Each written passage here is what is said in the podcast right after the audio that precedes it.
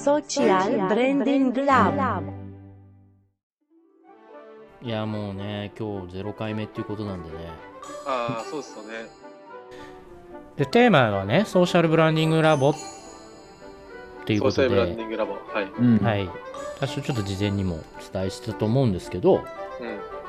ソーシャル時代のブランド作り、はい。ソーシャル時代のブランディング。そうです。うん。意味わかります？ちょっとこれわどういうどういうかんないかもことなんですか？ソーシャル時代のブランド作りっていうのスマホとは。はい。SNS 登場以降のブランド作りですね。ううん。ん。でそれはあれなんですか、はい。スマホ、SNS、スマホソーシャル時代のはい。前後で全然違うブランディングというか、ブランド作りが大きく変わったっていうことなんですか？全然違うと思いますうね、そのマス主導のブランドとか広告うん。とかマーケティング手法が、えー、と人気者になり得たよねっていうことは結構もう、お大昔の話になっててでもいいまだにテレビが強いのはどっちかというと大量消費大量生産でコンビニうん。とか家電量販店とかうんうんああいうディスカウントストアみたいなのがバーッと出だした、まあ、バブル崩壊後以降はいはいうんでそこがまた大きなターニングではい。はい。価格破壊が起きうん。うんでそこに対して安くていいものを作るみたいなブランド作りが主流になったのが90年代うーん。うん90年代以降はいはい。で2010年以降が新しいそのソーシャル時代っていうふうに今言っている話ですよねと。う。うんんうんでそこはスマホと SNS みたいなことがすごく、え情報を伝えるっていう意味で寄与した部分も多いし価値観の転換ということでもすごい大きい寄与をしていて、価値観、はい。うんうんうん。みんなが使ってるものとか食べてるものとかだけがいいものじゃないじゃんみたいな。うんうん。うん自分たちでいいものを応援してそういう思考するっていう、まあ、クラウドファンディング的な価値観。うん。お金を払うのは応援することであるみたいなことが割と当たり前になったよねみたいな。はい。うん。応援経済みたいなことですよね。割とそういうことがねうん完成されてる時代の話になっていてで、うん。コロナがそれを一層加速させたんで。うん。うんうん確かに。いよいよ始まったなっていう。この場はだからあんまり誰かが先生となって何かっていうことよりかは一緒に考えましょうみたいな話ですね、うんうんうんなるほど。どういうことなんだろうねこれみたいなことを、うん。うん。まあ経験値とかあの持ってる、ね、スキルみたいなのはみんなバラバラなので。う。うんん。そういう各々の観点で。でも同時代に生きる人たちとして同じその興味だったり問題意識が発生しているんではいはいはい。でさらに実際にブランドをみんなで一緒に作るとかねそういうところまでうんやっちゃえるしやっちゃおうよっていうことも含めうんうんうんやれていけるといいかなというのが、まあ、ざっくりした考え方でねなんかすっうんごいめちゃめちゃ真面目やなこれ。めっちゃ真面目です。結構真面目ですね。ベベッシュさん。これちょっと自己紹介してなかったです。そうだよね。あそうだちょそうだっと自己紹介がね。僕はグローバルブランド作りの専門家と今言ってますね。グローバル。グローバルブラランド作り。はい。うーん。あ、じゃあグラグローバルまで及んでるってことですよね？日本だけじゃなくて。そうですね、今そういう会社やってたりするんで、あ、会社もやってると。はい、一応そこが専門です。って言ってみるみたいな。強そう。あいいですね行ってみるっていうやつうんうん SNS っぽいそう、言う、言う、言うとか始まるじゃん。うんこれもブランド作りですもんね、自分の。なんとか専門家とかみんなあれでしょ。はい。うん確かに。うん情報番組出てる人たちも言って始まってるとこあるもんね。うん確かに。うんボボブさんもですね、SNS、あだからそうですね、SNS 専門家が一番わかりやすいですね、今の言葉で言うと。嫁を愛する SNS 専門家でいいんじゃない？あ、いいですね。あちょっとエモさが加わりましたあでも嫁さんって言っちゃダメらしいよ、今。あ、そうですね。あーそれもちょっと異種ですよね。うん、それはでも、まあそうですね。なんか炎上してたよね。松山ケンイチさんが。うん。家っていう字が入ってるのがダメなんですよね、確かん？に。嫁？はい。はい。なんかそれをどういう感情で読んでるかが一番大事だと思いますけど、ね家に本入るっていう言葉でうん嫁入りとかはい。の家庭に入るっていうそうあれはだから夫側のお母さんとかお父さんが嫁、うちの嫁っていう言葉らしくてもうそういう価値観じゃないですよっていう、うんううんん。まあ、僕は、まず、あのーもう、映像の専門家うんですよね。はい。そうですよねそもそも。はい。まあ、映像の制作の専門家っていうところから、そうですね。SNS なんとかっていうよりかは、まあ、結構なんか、あのーチームビルディングとか、あのーうんうんそういうところに結構、あのー自分のモチベーションを置いてやってたりするので、ちょっとそういう観点とかもすごい興味があったりするようななるほど。ですね。真面目です。あ、アンドレはですね、えっと、一応会社ではソーシャルプランナーみたいなことを言ってまして、まさにソーシャル時代のブランド作りみたいなことを仕事でやってるんですけど、まあちょっとプライベートなことで言うと、あの100キロ体重がありまして、100キロあんだ100キロあるんですよ。ありそうに見えないですよね。見えないですよねありそうに見えるんですけど、うんあるっていう一番ちょっと辛い感じなんですけど。でも実際見たらめちゃでかいもんなあ そうだよね。そうです。あの、そうオンライン上で見ると、顔があまりそういうねあんまりファットな感じはうんまあちょっと髪の毛が長いっていうのもありますね。最後、ゆきさん。はい。えっと、ちょっっとあの、スーパーノートライターですよね。あ、もうちょっとそうスーパーノートライターということで、うん表現に対してはすごく割と尖ってるかなと思ってます。その人の表現をこう見たりすることに関しても。まあだからあれだよ SNS 歌姫だよ SNS 歌姫。歌姫。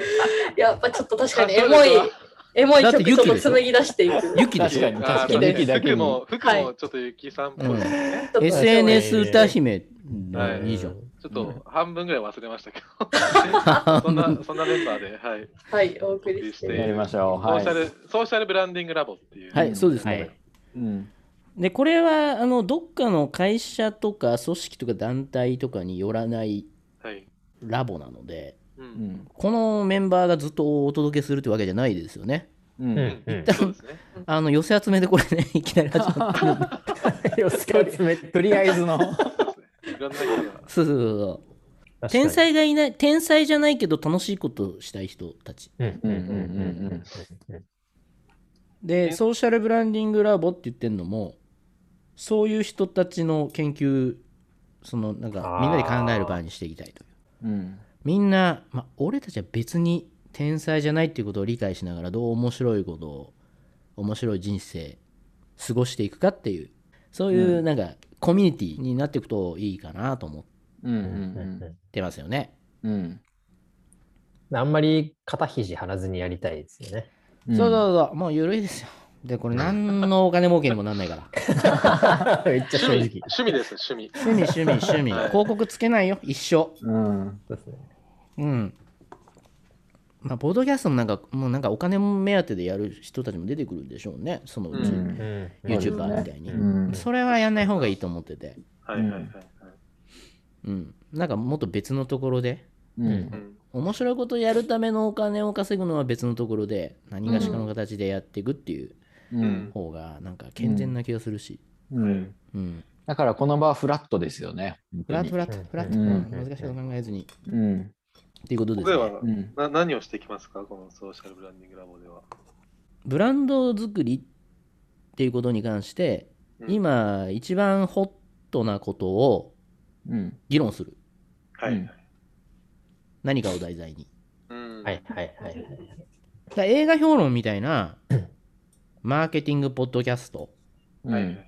にしたくてうんうんうんうん。映画評論って何かの映画があってその興味のあるものに対してみんなで論評するじゃないですかうんこれがこうなんじゃないかとかああなんじゃないか私はこう感じましたとかっていうことをまあみんなで考える材料にしてもらおうというのがうん映画評論のまあ意義だと思うんですけどはい。うん。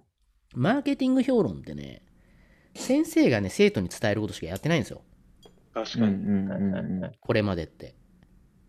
うん。しかも結構お金高いですよね、そういう。おん金も高いし、そういうのがさ、もう別に必要ない時代にもなったのに、また新しいの出てきてるしさ。確かに最近もありますね。うん。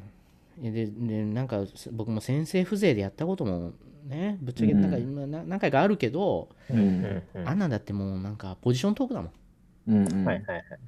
やっぱり。こんなフラットに考えれてない。やっぱなんか、なんか自分たちのビジネスにつなげるためとか、うん情報商材屋さんみたいな感じで、そういうお金を儲けるための、やっぱり場でしかないんだよね。うんうん映画評論みたいにフラットにマーケティング語る、そういうのってあんま見たことないかも、と思って。ううんん。うんうんうん今やるんだったらそっちの方が価値あるなっていう気がする。なるほど、なるほうんど。うんなんかあれなんですか、広告賞とかとはまた全然違う？そう。うん広告賞もある意味今言ったみたいにポジショントークだったり、何かのビジネスのための祭典であることはもう否めなくてう。うんうんもちろんそこの中で学ぶことはあるしうん。ねうんうんあのまあソーシャル時代のブランド作りってことでうん。とても参考になることは山ほどあるんだけどう。うんんうんあの権威化されてることあれがすそのものすごい最高峰の権威になってること自体は非常に前時代的だと思う。うんうんなるほど。だって別にカンヌで評価されてるもの以外にうん。生きてる中でいいブランドとかいい活動とかいいコミュニティとかなんかそういう人がなんかやっていくことに示唆になるものはもっと溢れてるはずだからう。うんんうんカンヌを取った会社にいたこともありますけど。うん。だけどあれはね審査員がいる会社じゃないと取れないからね。うんうんおかしいでしょ。確かに。うん。なんかあれですね、冒頭言ってた、誰もがブランド作れる時代に、そういうのはちょっとおかしい。前時代的ですね。うん。うん。で資本力とかブランドそのなんか会社どの会社が素晴らしいもの作るとかじゃないから突然出てくるから、これ実際にその学んでいくっていうのは、はい。あれですか、さっき言ってたその実際に僕らがいいと思うソーシャルブランディングの事例とかをトピックとしてみんなに話すみたいな。そうですね。うん。うん。でこれ、まあ、最初は何社か関わってまして、まあ、まあ会会社単位じゃないって言いつつうん。最初の原動力になるのはやっぱ賛同してる複数の会社だったり、はいうん。フリーランスの仲間たちっていうことで始めているんですよこのラボはね。でポッドキャストは今集まってるメンバーだけどそれ以外のいろんなことを関わってくれる人たちでいうとかなり今うん。大きい人数になってるんじゃないですか？もうすでに。すでに結構な人数ですね。うん。でその一つに分析ツールをね提供してくれる会社もありましてね。僕じゃないですよ。僕の会社じゃないですよ あの分析ツールはですね、あの今のソーシャル上で、えー何が話題になっているかっていうのをはい。調べられる、要は SNS で話題になっているトレンド、ニュースっていうのを発見できるあのツールなので、はい。Google トレンドとかってあるじゃないですか、はいはいはい。はい。うん、ああいうのってやっぱり使われるっすよね。うん。うん。いや、確かに。うんそのブランド作り、まあ SNS 時代、ソーシャル時代のブランド作りのためには、その、なんでしょう、ソーシャル上の話題とかイシューみたいなものが理解できてるといいっていうことなんですかね、それは。あそうです。あのね、うん。分析っていうととっつきにくいじゃないですか。はい。うんうんうんだけどえっ、とじゃあ町のパン屋さんだとして売り上げを作るためのパンの新しい商品を考えるときにうん。「鬼滅の刃」の形の炭治郎が着てるあれあんじゃん、うんうんうん。はいはい。あのガラスね。うんあの柄のなんかメロンパンとか作ろうみたいなことって「鬼滅の刃」が流行ってることが分かんないと作れないでしょ？うんううん。それは今までテレビだったわけですよテレビとかはいはい。そこで、ああ、これ流行ってるから、炭治郎メロンパン作ろうっていうふうにうん。多分思ってたんだろうけど、うん。うん。その今世の中で興味があるとか、問題視されてることっていうのは、うん。もうね、そういう情報じゃ追いつかないわけ。ううんうんん。実はこういうことがめちゃくちゃホットワードになってるとか、ホットなトレンドになってるっていうことをうん。あの把握するために、うんそれを情報摂取するために、そういうツールみたいなものは必要になってくるわけですよね。はい。うんうんなんか SNS で今話題になってることを情報番組で届けたりみたいな、確かめっちゃありますね、それね。うん。うんうんむちゃくちゃあって、はい。それが100%じゃないですよもちろん、うん。テレビ初でとかテレビ番組初でとかすごい優秀なコンテンツ作る人たちはやっぱり僕はマスメディアにはめちゃめちゃいると思ってるから、そこ発信での01っていうのも当然あるんだけどうんうん。結構その辺が入り混じり始めてるんでうん逆にコラボレーションも生まれやすい。うん。うんうんうんうんだから力なき者とかしあの資本がない人たちはいわゆるこうそその SNS とかソーシャル上で目立つこととか、評判がいいことをブランドとしてなんか立ち上げてうん。でそういうマスメディアとか資本力がある人たちを振り向かせるみたいなことが成功法になりつつありますよね。そうですねうん。うん。そうです。ねうんツイッター漫画とかも結構そんな感じですよね。そんな感じです。まさにそうですね。うんうんうんうんまさにそうですね。ブランドって何なんですか、ブランドって。もともとだからブランドっていうのはあれでしょ？あの牛に刻印をしたわけですよ。うんはいあのあ家畜ー家畜のね用語なんでねもともと。で、えっと家畜のその品質を担保するときにうんこの牛はいい牛っていうので刻印を押すわけですよ。あれねブランドっつったの。そっから始まってんだけど。うん。A4 ランクみたいな、なんかそういう。そうですそうです。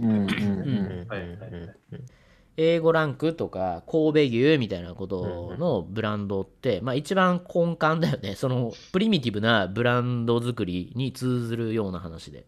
うん。神戸牛って面白いですよ。あれって、うん。あの神戸牛のあの認定協会が神戸にありまして、はい。うんここが認める牛以外は神戸牛じゃないんですよ。基準があるってことですね。はい。認定されないとってことか。はい。だから今治タオルって佐藤柏さんがやったじゃないですか。はいはいはいはい。あれがすごいもうベーシックなブランドのの作業だよね。ブランディングの作業。うんうんタオルを作る業者っていっぱいあるけどで今治のタオルってのはひ確かに素晴らしいんだけどそれをどうブランディングするかうんで佐藤柏さんはもともと今治の地域創生のためにビジュアル作ってくださいみたいな話だったらしいんだけどオファーは。うんうんうん。えいやいやこれはちゃんとこの技術とかそういうもの自体をブランド化すべきだから。ー、はい。うん。ちゃんと認定基準を作りましょうと。今治タオルうん。っていうことを認定するための技術の標準を佐藤柏さんが呼びかけて作ったんですよ。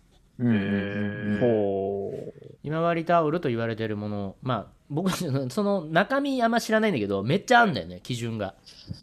基準って大事ですね、確かに。でうんそういうそのブランドみたいなものが、ソーシャル時代だと、その、どういううんブランド、変わりますよねきっとね。うんそう変わると思っててうん。うん。どっかの認定協会が縛るようなこともなんかしにくくなってるじゃないですか、実際。う。うんんうんそのアソシエーション的なことのなんかパワハラセクハラ問題がひどいからはいはいはいはいはいはい。そもうもうそもそもそういう印が押されてるブランド自体がもうなんか嫌だみたいな。ことになりかねないじゃん。なるほど。これはもうスポーツ協会とかも一緒ですね。うん一緒一緒うんうんやばいよね権威づけてるものの世界観がもう嫌だよねはいみたいな。うんうんうんうん確かになんかそういう意味だと、例えば僕バスケやってるんですけど、バスケとかでも、協会とかよりも、そのバスケの何かしらをクリエーションしてる人たちがやってるところの方が、うん。なんかみんな信用するし、うん。なんかそこそうだよね。の世界観が好きになるし。そうだよね。うん。うんそうそうバスケとかねダンスとかはい。ああいうそうストリートカルチャー的な人たちの感覚ってすごいソーシャル時代って感じしててうんはいうんうんうんいわゆる権威とは別の勢力を勝手にコミュニティで作る感じっていうか、はい。はい。うんうんなんか成り立ちからしてその権力に反するそうそうそうそうものというかそういう動き方がまあ、サーファーとかスケーターとかうんまあスノボーとかうん。まあ、一般的にはなんかちょっとチャラそうだしちょっとマリファナとかでさ捕まっちゃった人たちも、ね、出てくる世界観だから、そうですね。出てくる世界観がある。まあ、あるじゃないですか。でもあれあれもちょっとメッセージとしてやってる感じもあるからね。うん。あなんか体制批判的なスタイルとしてだからうん。でもなんかそういう、どういうスタンスなのかによって、個人がもうブランドになってますよね。そう。だからうん。それが次の時代のブランディングだと思いますでそういうことをやってる人たちが評価されるうん。支持を得るっていう逆転。全てなんかね、押し付けからの解放ブランディングにうん。なってる気はするよね。ちょっとずつ。ねうん。なんか昔はその、まあ、SNS 出る前とかはそういうそのストリートで出てきた人たちとかって、まあ、割とその界隈ですごいなんかあの名前のある人みたいな感じだったんですけど、やっぱ SNS 出てきたことによってそのなんか発信力が大きくなったっていうかそうなんですよ、うん。そうなんですよ、うん。そこがなんかやっぱり今違うところですよね。広がりやすいっていうか。だしなんかあのみんな気づいちゃってるんですよ。うん。あれ？俺の方がこの なんとか団体のなんか一番トップにいるなんかよくないおっさんよりも 影響力あるんじゃねえかなみたいな、実際そうじゃん、そうですよね。うん。うだか結構世の中にはいそうですよ。なんかブランドを作りたいというか、なんかこういうスタンスとかが、なんか自分としてはあるんだけど自信が持てなくてとか、うん。なんかそういう人がなんかもっとブランド作りはなんかフリーにできるうん。ような世の中がももっとあればいいですよね。うん。うん。いやだしなんかね結構ねまだまだでも日本は権威主義なところが大きいのではいはいはい。その中で才能が潰されてることってまだあると思うんですよ。はい。うんうんいや結構海外とかの方が進んでるんですか？うん海外はもっとえぐくて。うーん。え超えぐい。などうえぐいんですか、それは？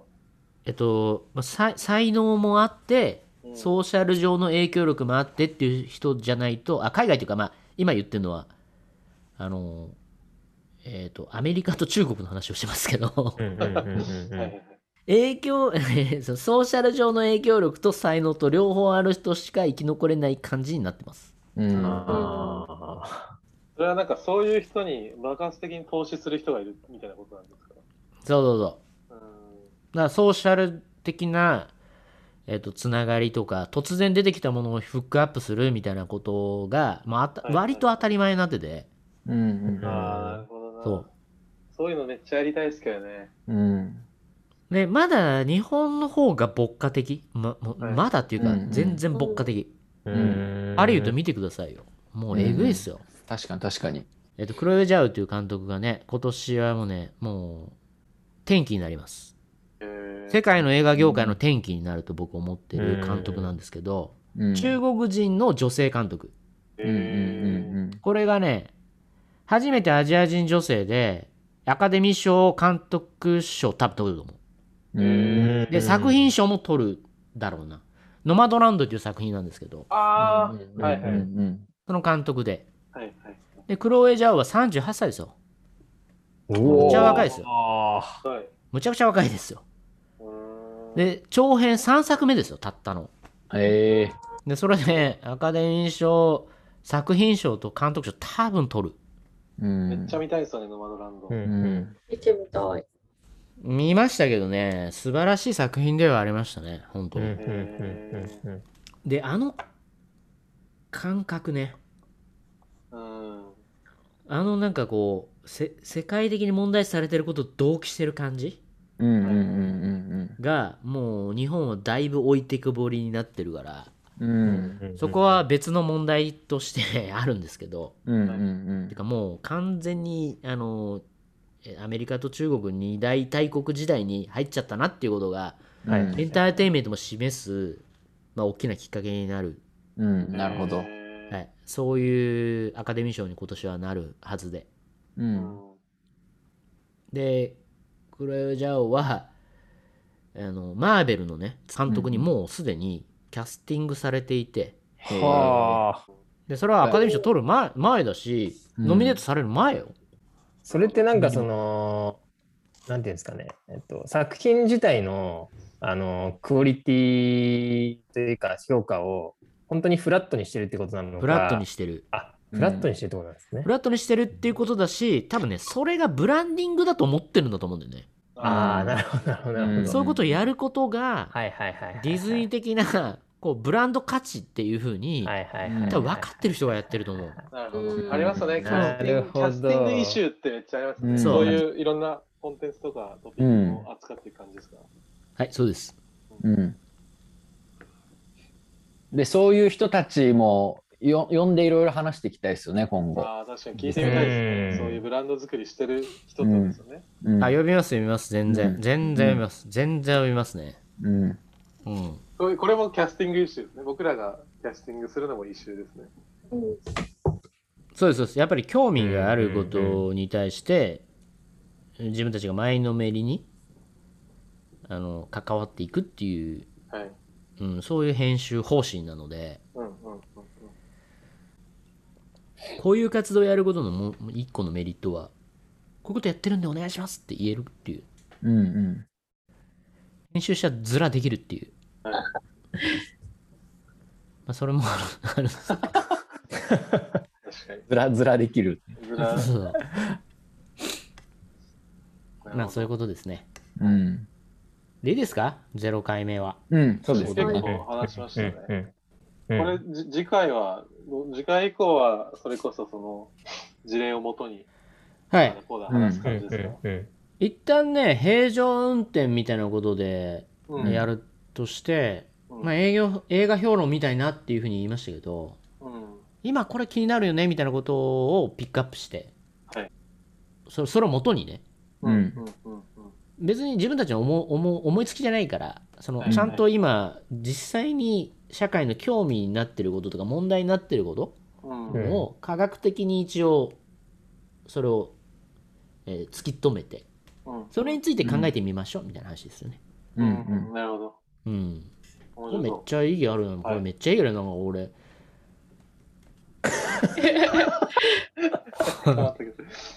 確かに。